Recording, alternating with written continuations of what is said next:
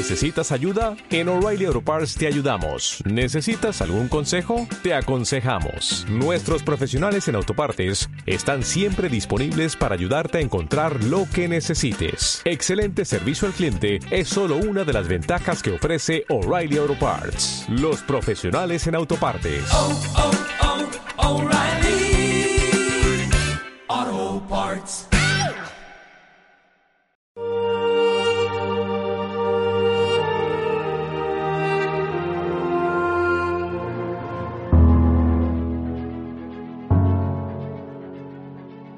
En aquel tiempo Jesús, alzando los ojos, vio a unos ricos que echaban donativos en el tesoro del templo.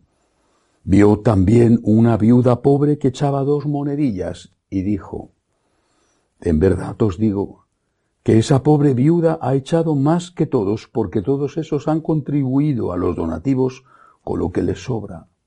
Pero ella, que pasa necesidad, ha echado todo lo que tenía para vivir. Palabra del Señor. El Evangelio de hoy, una vez más, nos recuerda la obligación que tenemos de ser generosos. El Señor nos ha amado sin medida y nosotros tenemos que amar al Señor sin medida. No podemos ni debemos dar lo que no tenemos y hay que dar con prudencia, naturalmente, porque tenemos obligaciones, por ejemplo, con los nuestros. Pero hay que ser generosos. La medida que usemos la usarán con nosotros. Hay mucho más gozo en dar que en recibir. Y desde luego es preferible dar limosna que tener que pedir limosna. Y quizá algunos que no saben eso se vean abocados a pedir limosna, sino en la tierra cuando llegue la hora de su muerte. Recordemos el rico Epulón. Pero hoy es Santa Cecilia, es la patrona de los músicos. Y quiero decir una palabra acerca de la música en las iglesias. Es verdad que como tengo tan, tan mal oído, pues quizá no sea una persona muy adecuada para hablar de música. Pero la música en las celebraciones religiosas es siempre un don cuando se hace bien y cuando se hace eh, para acompañar a la celebración. A veces da la sensación de que es el celebrante, es decir, el sacerdote, el que acompaña al coro. Y que lo más importante de la misa es el coro. No quiero hacer con esto ninguna crítica a los que prestan su servicio en los coros. Gracias a Dios, hacen este servicio muchas veces, la mayoría de los casos, de forma gratuita. Y ellos, los que lo hacen bien, seguro que están de acuerdo conmigo. Pero he comprobado en no pocas ocasiones que todo tiene que girar en torno al coro. La humildad tiene que ser breve. Tiene que ser breve porque si no la misa dura mucho. Pero es que los cantos duran casi la mitad del tiempo de la misa. Tienes que hacerlo todo corriendo para que el coro pueda cantar y cantar y cantar.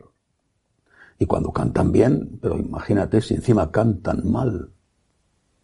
Recuerdo en una ocasión, hace años, fui a celebrar misa eh, visitando una comunidad y presentando los franciscanos de María en una población de la República de El Salvador.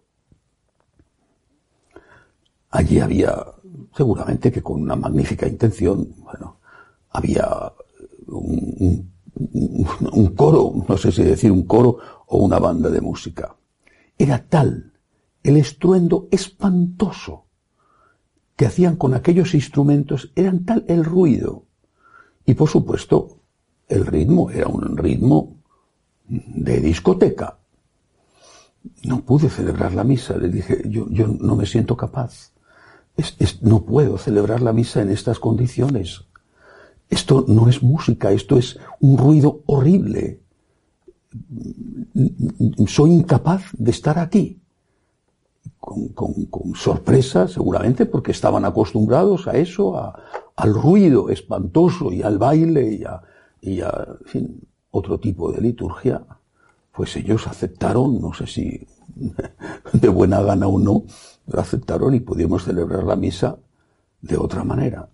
La Iglesia tiene disposiciones muy claras a propósito de la música que debe acompañar a la Santa Misa y a propósito también del volumen y del tiempo que tiene que tener esa música o esos coros. Estamos para dar gloria a Dios en la misa. Estamos para decirle a Dios lo que le queremos y lo que le agradecemos. Y estamos para celebrar el sacrificio del altar, la conmemoración, la renovación incruenta del sacrificio de la cruz. Estamos para poder recogernos en intimidad con Dios, para poder orar.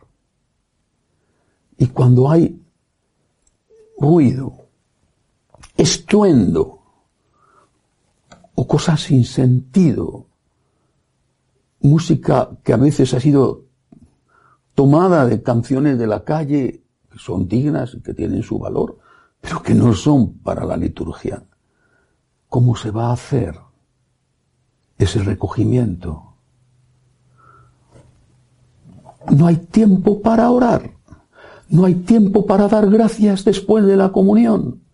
Todo tiene que hacerse corriendo y rápido.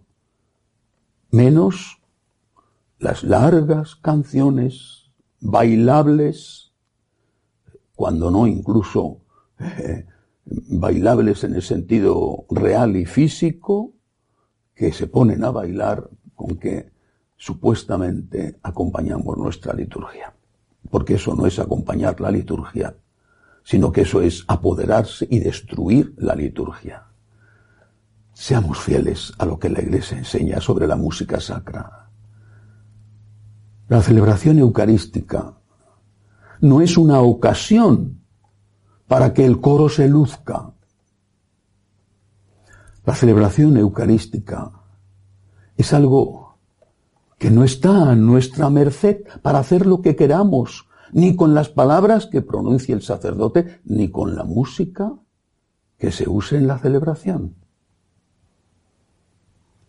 Pidámosle al Señor que a todos nos dé sabiduría y entendimiento para hacer aquello que debemos hacer y no aquello que según nuestro capricho queremos hacer. Que Santa Cecilia interceda por los músicos sacros. Que así sea.